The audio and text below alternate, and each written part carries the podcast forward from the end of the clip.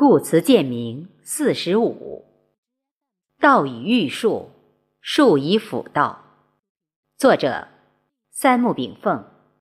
朗读：贝西。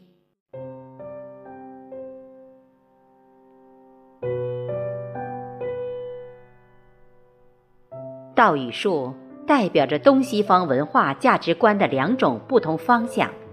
道属于共性的战略性的形而上的规律性东西，术属于个性的战术性的形而下的应用性东西。中国文化自古就重道轻术，故而孔子叹曰：“朝闻道，夕死可矣。”人生之正路不外乎两条途径：一是先由术切入，而后向道。我们称之为先入世后出世。二是由道切入而后用术，我们称之为先出世后入世。道为本，术为用。以上两条途径的共同点就是必须明理。明什么理？太极阴阳在宇宙人生及人体中的变化发展规律，否则。入世也好，出世也罢，不过糊里糊涂过一生而已。就我们人体而言，从西医角度看，几乎所有的器官都可以手术切除部分或全部，而唯心脏只能移植。而通过心脏移植手术成活下来的病人有个共性，就是性格大变，情志大变。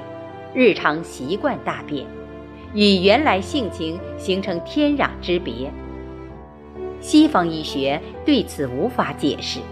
例如，报道西方一位老人，在患了因车祸离世女生的心脏康复出院后，老人突然羞涩疏气，而且有了节号，喜欢照镜子，一切按女人的方式在生活。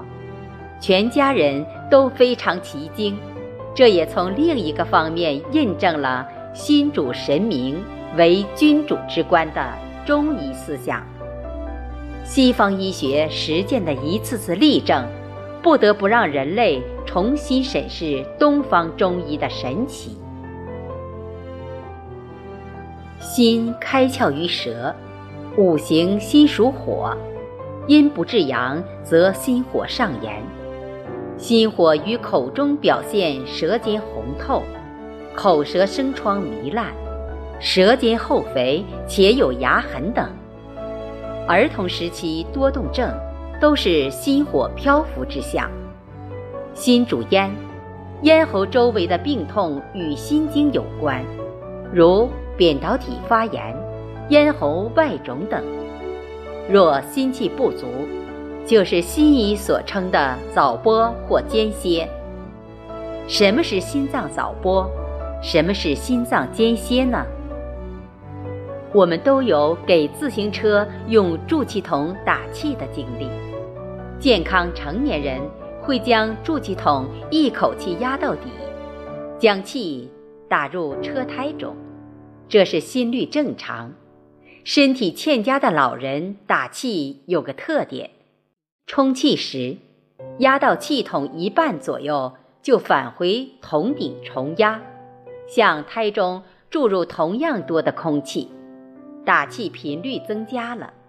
这就比喻心脏只跳动一半就收缩，叫心脏早剥。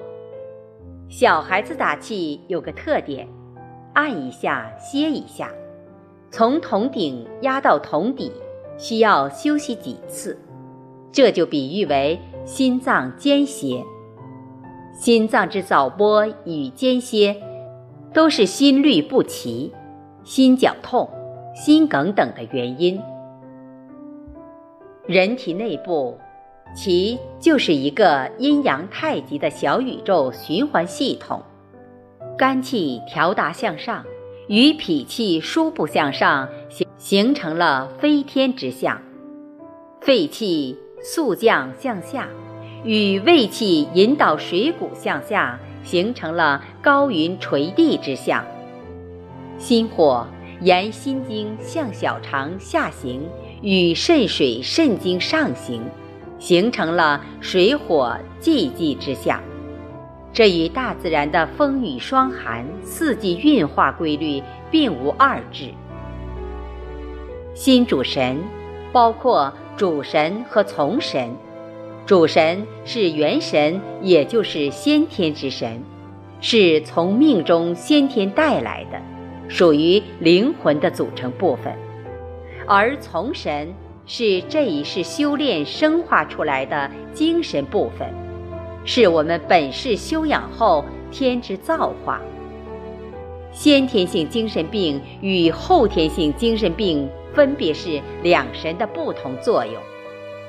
通过以上介绍，我们养生注意下列几点：一、肝木生心火，所以心火过旺的人有个特点就是易怒，这与肝气太盛有关。我们每天的食物摄入的热量，正够一天用完是最好的。若稍欠一些，身体的先天元气会自动予以补充，而食余而导致热量过多，余热就会变为火，以心火、肺火、肝火、胃火、肠火、肾火等形式在体漂浮游荡。若肝火炽，则眼黄；肺火大，则鼻息热；心火大。则嗓子干裂，胃火大，则脸痘口臭；肠火大，则便秘不通；肾火旺，则多欲难眠。人之病来自哪里？热寒不均，阴阳失衡。